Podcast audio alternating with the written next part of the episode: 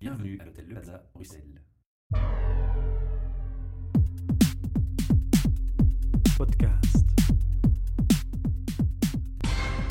Bienvenue pour un nouvel épisode HR Meetup, votre podcast sur les ressources humaines. Un projet sponsorisé par le Plaza Hotel Bruxelles où nous sommes ce soir, Transforma Bruxelles espace de coworking et innovation center et de podcast Factory. Et devant moi, j'ai le plaisir de trouver Valériane. Ou VA. Ou Véa, voilà. Alors Véa, de ton rêve d'adolescente à ce jour, qu'est-ce qui s'est passé? Est-ce que tu es resté aligné par rapport à ton rêve d'adolescente Écoute, c'est dingue. Moi, c'était océanologue. Donc, moi, j'allais partir dans les mers. J'avais, je ne sais pas, une passion pour les dauphins. Mais je pense que ce qui me plaisait surtout, c'était de me voir sur un catamaran. C'était quelque part un peu cho- choix de vacances? L'océan, c'est top. L'océanologie me parlait beaucoup. Maintenant, je suis absolument pas matheuse ni scientifique, entre guillemets.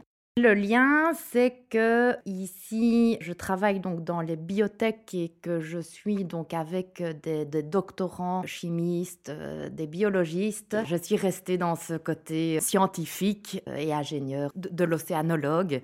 Mais je pense que c'était le côté très aventurier, voilà. Mais tu as fait une formation d'ingénieur donc? Ah non, non, moi je suis psychologue. Mais ma famille sont des ingénieurs, grand-père, père, mon frère est PhD, ancien mari ingénieur. je baignais un peu dedans. Mais j'étais donc en fait la drôle de la famille. Moi je faisais du théâtre, je m'intéressais beaucoup à la littérature, je ne savais pas rester en place, je montais dans les arbres alors qu'on ne pouvait pas. J'étais toujours sur des projets, voilà, s'il fallait être à gauche, j'étais à gauche, à droite, enfin bref. Et donc un petit peu par défaut, j'ai choisi la psycho en sortant de mes études pour travailler en fait avec les enfants parce que j'étais admirative par leur naïveté et le côté très créatif et ça apportait énormément au niveau de la pédagogie. Enfin, c'était très enrichissant. Étudier l'enfant, c'est fabuleux. C'est très ressourçant. c'est très ressourçant. Et donc, j'ai fait mes candidatures en, en psychologie du travail pour les terminer en psychologie clinique sur justement dans le, le domaine des enfants. Et c'est une richesse maintenant en travaillant avec les adultes. Alors si je ne me trompe pas, tu es passé de la psychologue au thème RH. J'ai eu l'occasion en fait de travailler dans le secteur euh, financier, donc qui était des aides euh, au financement des entreprises qui étaient à haute valeur innovante. Donc on était dans des dossiers de la région wallonne, par exemple. Il fallait constituer en fait des dossiers pour des levées de fonds, pour les projets. Et donc on collaborait avec euh, les équipes finances, le CIO dans sa stratégie et vente et marketing. Enfin bref.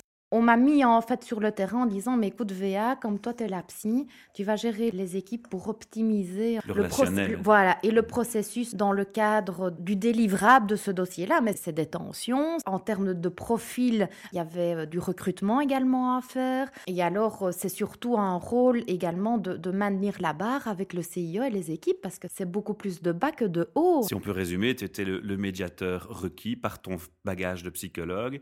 Et du coup, on t'a aussi fait faire du RH parce que finalement, tenir deux casquettes, ça marche toujours bien dans une Alors, boîte. Exactement. J'ai un peu paniqué parce que je me suis dit, mais que donc? Et en fait, ça a été une richesse parce que j'ai été jetée dans l'arène et j'ai dû gérer ça. On doit maintenir des, des réunions avec des CIO, avec des financiers et donc euh, même en tant que femme, se faire respecter sur du contenu. Non, non, réellement, voilà. Et après, je suis montée associée de cette boîte-là. Et alors là, ça a été extraordinaire également parce que j'ai vécu tout l'autre côté de la PME. Se bouger le cul pour aller, pardon, euh, chercher des, des contrats. Il n'y a pas de tabou dans le podcasting. C'est une réalité. Mettre en place bah, une stratégie sur du court, sur du moyen terme. et tu vois les tenants et aboutissants financiers qu'il y a Exactement. derrière. J'ai et- appris, j'ai Ouais. appris. Ça a été vraiment du- d'une richesse du, du terrain. que- Mais le RH t'a plu plus que le reste? Exactement. Et puis à ce moment-là, je me suis vraiment émancipée. Ce, ce goût du terrain, être dans, euh, dans l'effort avec, euh, avec les équipes, c'est vraiment ça qui me parlait. Retrousser ses manches. Retrousser ses manches, aller chercher des informations au niveau ressources humaines, rester en veille, être créatif dans des méthodologies à mettre en place, voilà, c'est très très riche. À la fin de, de l'association, soit ben, je repostulais dans une grande boîte euh, RH, ou ben mince quoi, je... Tu lances ta boîte. Mais enfin, merde quoi, voilà Et comme j'étais euh, une petite gamine intrépide qui montait dans les arbres... euh, Hein, cette petite fille est, ressortie et je me suis dit, mais, mais, mais vas-y, quoi. T'as des enfants, t'as une maison, c'est le moment. Et donc, je me suis lancée euh, dans l'aventure. Et donc, tu as lancé ta boîte il y a quelques mois, c'est ça? Alors, vraiment, ma boîte SPRL, pas encore. Ça, c'est pour ici l'année 2016-2017. Euh, ah, c'est en construction, en fait. C'est en construction. J'ai assuré surtout mes consultances. Et d'une petite consultance du mois de juin dans le cadre d'un conflit entre départements, je suis montée DRH en fait, sur euh, six mois de temps. Et donc, j'aurai ma boîte Enoya avec du recrutement d'ingénieurs. Je m'en fous, j'y arriverai. Mais je ne sais pas tout faire. Donc là, j'assure vraiment ce côté DRH parce que les collaborateurs, on s'y attache. J'adore encore ce côté, on est tous ensemble dans, dans un projet commun. Dans une équipe, dans, la collaboration. Dans une équipe, dans une collaboration. C'est une, c'est une très très belle histoire parce que c'est une entreprise qui n'avait jamais travaillé avec de la RH. On a dû mettre tous les problèmes à plat. Et là, encore une fois, bah, il faut avoir cette neutralité et cette force aussi de mettre des CIO, toutes des comités de direction autour d'une table et dire... Face aux réalités. Face aux réalités. Mhm. Et ça, je dois dire que j'y arrive parce que j'ai cette expérience de terrain. Je ne suis pas une grande DRH euh, qui, qui, sort de Michael Page. Tu vois ce que je veux dire Non, mais tu as l'expérience de psychologue aussi, c'est pas négligeable. Exactement, et ça, c'est vraiment une plus-value, réellement. Parce que ça me permet justement de faire des choix avec une, mon expérience de neutralité. Et donc, je suis vraiment garante, comme dans un bateau, en fait. Tiens, on parle du côté océanologue, mais tu vois, de celui qui tient la barre. Moi, c'est mon job. Mon job aussi, c'est de dire, mais écoutez, les ressources humaines ont des outils ont des outils au niveau des rôles et des fonctions, des outils au niveau des cultures d'entreprise. Donc tout ça, ça s'implémente, mais on va le faire au rythme de tout le monde. Moi, c'est un fameux changement hein, pour les collaborateurs. Hein. Mais oui, et quand je te dis, ben voilà, moi, quand je mets ma blouse blanche et que je vais voir mon petit technicien, et euh, mais oui, mais tu sais qu'il débarque à 7h30 du matin dans la boîte? Comment ça va? Hein? Et quand euh, il me dit, ben, il me parle de certaines choses, ben, moi, je dois avoir mes clignotants en termes, ben, par exemple, d'évaluation euh, annuelle, en termes de formation, en termes euh, ben, d'ergonomie aussi peut-être, et mettre en place aussi toute une culture d'entreprise. Alors moi, je t'écoute attentivement et je vais reprendre une métaphore que tu vas aimer puisque tu es en train de nager parmi tes dauphins qui sont tes collaborateurs. C'est vrai. C'est un peu ça, hein, finalement. Je, je me dis aussi qu'en t'écoutant, tu as une approche qui n'est pas encadrée RH du début. Tu n'es pas noyé dans, dans les préjugés, dans les stéréotypes du RH classique, puisque tu as une approche en tant que psychologue. Tout à fait. Et donc, tu as le, thinking out of the box qui est plus facile, je pense. Exactement. Ça te distingue aussi dans, dans ton travail, ça distingue les choses. C'est ça qui fait que tu es plus facilement orienté vers l'humain? Très certainement. Et je pense que c'est ça qui est apprécié, en tout cas qui est une plus-value. Mais j'insiste bien parce que c'est un outil. Hein. Alors, on, utilise un outil. Il ne faut pas voir euh, ça en termes. Euh, allez, les gens viennent euh, viennent se confesser. Hein. Non, non, derrière, il y a, y a, une politique salariale qui est mise en place. Il y a des politiques au niveau du recrutement, des talents en interne, de la rétention des talents. Mais tout ça, ça c'est mon job d'amener tous ces outils-là. Et avec la direction, c'est dire, écoutez, voilà, on va vers du changement petit à petit, mais il y a du concret. Et ça, mhm. c'est ce qui est très dur au quotidien et qui, en fait, me prend du temps. Je, n'aime pas ce mot-là, mais c'est structurer toute cette approche-là. Parce que mhm. je ne veux vraiment pas que mon travail soit assimilé à bah, VA et là, on va aller se plaindre. Non, non, non, les gars. Mais il va avoir aussi bien, enfin voilà, ça va être, ça va être des démarches qui vont être claires pour tout le monde, voilà, et respectueuses du travail de chacun et des fonctions et des rôles de chacun pour grandir ensemble. Tu as parlé deux fois d'un outil. Tu peux un peu m'expliquer ce que tu entends par là? On revient sur cette idée. À partir du moment où on met un problème à plat au sein d'une organisation, le département A se dispute avec le département B. Il y a des grosses difficultés en termes d'ego, de responsable. Moi, mon job par rapport à la direction, c'est de dire, mais écoutez, on va reprendre sur base d'interview les rôles et les fonctions de chacun par rapport à leur réalité. Et sur base de ça, moi, je vais récolter, ben, euh, voilà, on va faire des workshops. On fait l'état des lieux. On va faire l'état des lieux et refaire un organigramme qui va être plus sain. Il y aura certainement des frustrations, des, voilà, mais on est dans le rôle d'un travail. Et mon rôle aussi, c'est de recadrer le collaborateur en disant, ben, alors attention, effectivement, Robert euh, te pompe du matin au soir, mais à un moment donné, il faut qu'on... Qu'on tienne compte de son avis aussi de ses attentes. Exactement. Mhm. Et que les gars, on, est là pour travailler. Et hein. collaborer et pas être en conflit. Voilà.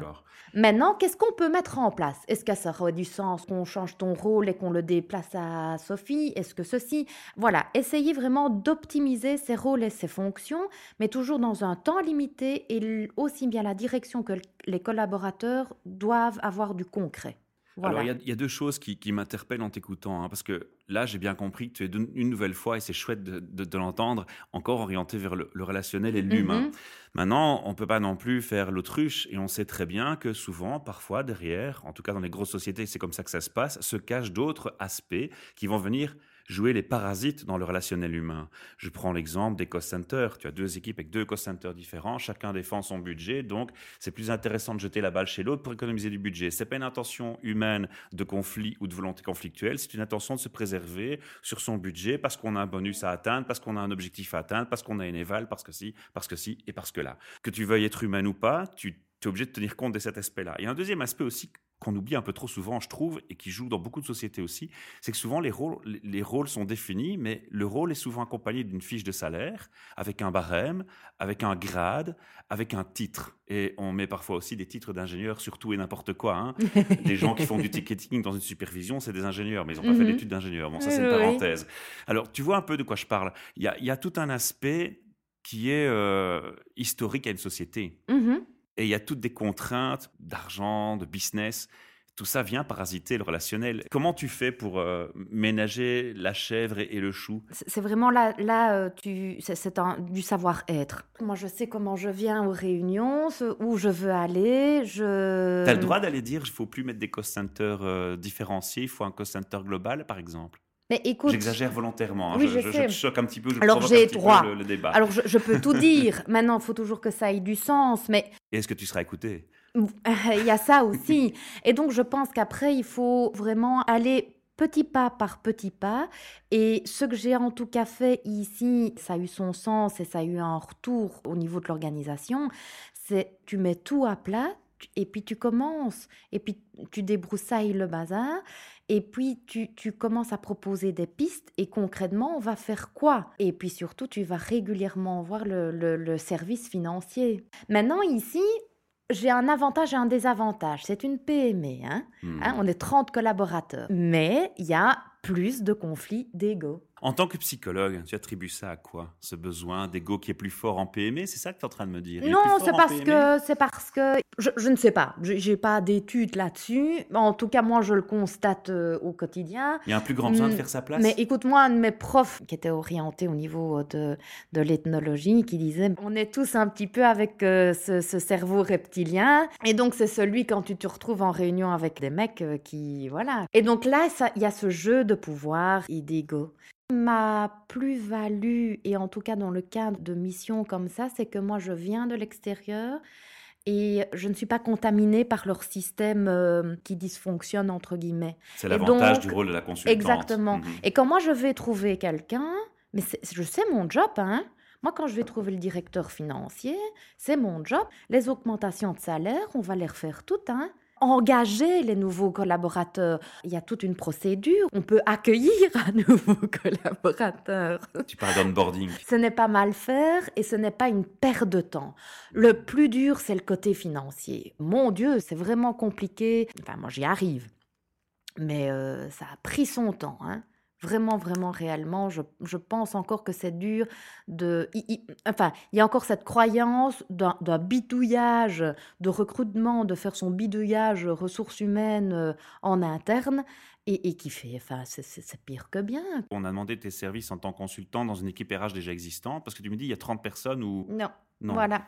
Donc, en fait... Tu es le seul électron RH si je peux dire. Voilà, Ok. j'implémente un département RH, en fait. Mais, mais l'histoire est belle, hein, parce que d'une petite mission comme ça de conflit, mais les gars, allez, on va faire quelque chose de propre ici. Et parce qu'il y, a des- il y a des perles en interne. hein. Ouais. faut se Ça, il retenir faut, aussi les bons euh, talents. Mais oui, et ça, c'est très, très gai.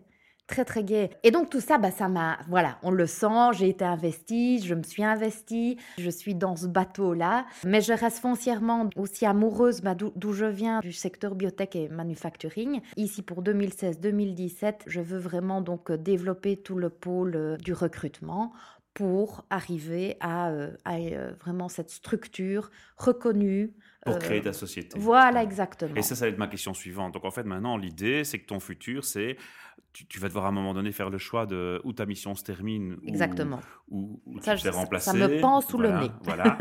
Et puis à un moment donné, tu passes à l'étape je crée ma société. Ma société, ce sera du recrutement spécifique et euh, orienté vers le, le biotech parce que c'est ta spécialisation Ouais. et son expertise sur le terrain. Exactement. Voilà, me spécialiser là-dedans. Les clients, c'est déjà, tu as déjà des, des contacts, tu as déjà ton, ton petit portefeuille que tu es en train de créer ou de préparer. ou- Voilà, j'en ai deux beaux que je vais communiquer ici, trois beaux même, parce que c'est une belle start-up euh, qui vient de faire une, une levée de fonds qui est spécialisée en médecine connectée. Enfin, c'est dans ça, ça j'adore. Je, je- enfin, objets voilà, connectés. euh, J'aime beaucoup, en tout cas, le côté start-up dans leur côté euh, innovant et créatif des nouvelles formes de management. Ils sont dans la débrouillardise énorme et derrière, bah, il y a des très très beaux euh, projets. Enfin, voilà. Alors, on va vite citer les, les trois startups. Donc Type Pro Engineering, toujours sur Liège. Et donc là, c'est un, ça ça va être une réserve d'ingénieurs juniors. Voilà, on, affine les profils. Du côté de Francorchamps, on a une boîte qui est spécialisée au niveau chauffage, pour ne pas citer, mais enfin voilà, parce qu'on on- on négocie encore. Et la même chose, ils ont dû retrouver en fait des, des project managers qui sont spécialisés au niveau Des au- produits. en- Voilà, c'est tout à fait spécifique. Et quel est l'avantage de travailler avec moi? C'est que j'ai ce pôle euh, de talent, voilà, en me spécifiant, voilà, que, que d'autres, d'autres boîtes, bah, le client se sent perdu. Bon, voilà, il y a le côté. euh, Ta boîte à toi, ton projet à toi, tu as déjà une idée de quand tu la démarres exactement? Question indiscrète. Ah oui, oui, mais enfin, c'est parce que je, je pèse mes mots, parce que moi, j'ai un. T'as envie que ce soit demain, Ah, mais, mais oui, hein, j'ai toujours ce problème-là. Et puis alors après, ça prend euh, six mais les mois, euh, auditeurs, s'ils veulent te contacter parce qu'ils Ah, sont bah, ils peuvent déjà, parce que j'ai, voilà, moi, je, mais tu je pourrais bosse. être active à euh, partir de quel délai? C'est six mois, c'est un an, c'est un mois, c'est deux Ah mois? non, six mois. Alors on part six sur mois. six mois. D'accord, voilà. Bah, comme ça, on a une idée, tu Mais clairement, vois. Et tu as déjà un nom? Bah, c'est une Oya.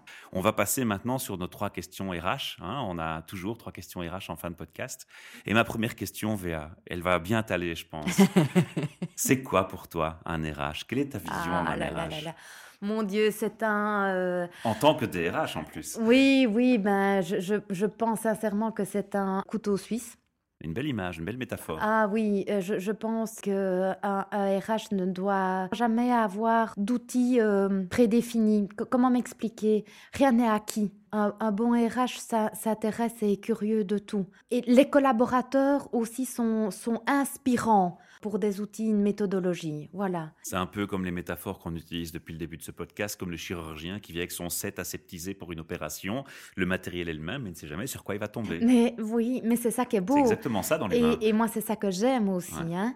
Euh, mes journées sont, sont différentes. Je, je gère, je gère aussi des licenciements, je vais le dire aussi. Ouais, mais c'est le côté. plus euh, agréable. mais c'est mon rôle et je dois accompagner, je dois être ce contenant. Oui, puis il y a moyen de bien le faire aussi. Et il y a un moyen aussi de bien faire. Voilà. Entre le coup de pied au derrière et euh, tu Mais- vas trouver autre chose et je peux Oui, même t'aider à ou te recommander. il y a deux choses différentes dans la façon de faire. Je pense aussi, et cette plus-value aussi d'être psychologue alors. Alors ça me tend une perche pour ma deuxième question. Dis-moi. Est-ce que tu t'es déjà dit waouh quand tu as observé un process, une attitude ou un comportement d'un RH sur ton parcours ou dans ton environnement? Ah, moi, c'était en discutant par rapport à une augmentation salariale, parce que c'était une, collaboratrice qui a mis en place, euh, en fait, elle a remarqué qu'il y avait un problème au sein de son département et elle, euh, je l'ai accompagnée là-dedans et elle m'a euh, trouvé un problème. Et de, euh, allez, 68% de clients satisfaits, au bout de trois mois, on est passé à quoi? 80 et ça a été génial parce que là, ça a pris tout mon sens de ressources humaines. J'ai une collaboratrice qui, qui a apporté quelque chose pour son bateau. Voilà. Mhm. Et son augmentation va avoir du sens. Elle sait pourquoi. Il y a l'argument qu'elle comprend derrière. Exactement. Et puis alors moi, mon rôle, c'est d'aller le défendre à la direction. Et là, on ouvre les voiles pour continuer dans les métaphores et c'est parti, on navigue. Et c'est ça. En trop trouble et au trop clair. Mais par contre, en termes de waouh, et là, je, je dois faire un effort sur moi-même pour m'intéresser, c'est vraiment tout ce qui est alors au niveau numérique euh, et au niveau di- Digital RH. Ah oui, di- dire Je stop. connais des personnes bien. Je fais un petit coucou à Christelle qui nous écoute. Mais je, je peux te mettre en sais, contact. mon Dieu, j'ai tout le monde sous la main. Donc ça, Bah voilà, ça va, t'es bien entouré. Euh, mais oui, mais donc ça, euh, voilà, donc il y a, on, on sent que moi je suis investie. oui, Elle a bon, écrit d'ailleurs hein, un ouvrage qui s'appelle Digi- Digital RH en, en Eh oui. coécriture. Et, et alors donc ça, moi, si je peux aller euh, le, le, le, le- le foutre sous le nez de, de, de, de mes consultants, c'est, parce que y a, euh, ça, je reste persuadée que c'est, un outil qui va aussi nous aider euh, dans nos interventions avec, avec l'humain. Non, ça, euh, et dans- en cas de recrutement, dans tout, oui, non, il faut... Alors, voilà. pour conclure, ma dernière question. Tous les RH de Belgique t'écoutent, je suis prétentieux. je suis vraiment prétentieux, je devrais pas dire ça, mais on va imaginer que tous les RH de Belgique et du monde t'écoutent, du monde francophone. Qu'est-ce que tu auras envie de leur dire comme message? Oh mon Dieu, moi si... Et encore euh, une question piège. Écoute, euh, si on pouvait... euh, Non, non, moi, si on pouvait partager cette expérience de terrain avec, avec des outils, ben voilà, cette idée de faire un peu aussi un... Une base de données commune? Par exemple, et moi, dans ce cadre-là, j'ai utilisé ça, voilà mon retour d'expérience. Ah oui, comme ça, pas sur les gens, mais sur, le, sur les outils. Et optimiser ouais. peut-être une méthodologie. On sait que les ressources humaines deviennent stratégiques de plus en plus. Mhm. Donc il faut qu'on bidouille un petit peu ou, ou sur le terrain on se retrouve euh, face à, à- à des problématiques. Et, et ça, je pense que ça peut être vraiment très riche. Et comme j'aime bien taquiner les gens, je vais encore un petit peu Ah, mais non, aussi. vas-y. Hein. Tu vas faire quoi, madame la psychologue, quand vous devrez engager des robots et que ce sera des robots que vous devrez manager Écoute, je vais jouer avec eux, je vais leur faire du gaming. Et si, euh, et s'ils me savent me faire un petit château en Lego, ça va, ok. On l'accepte alors. Ok.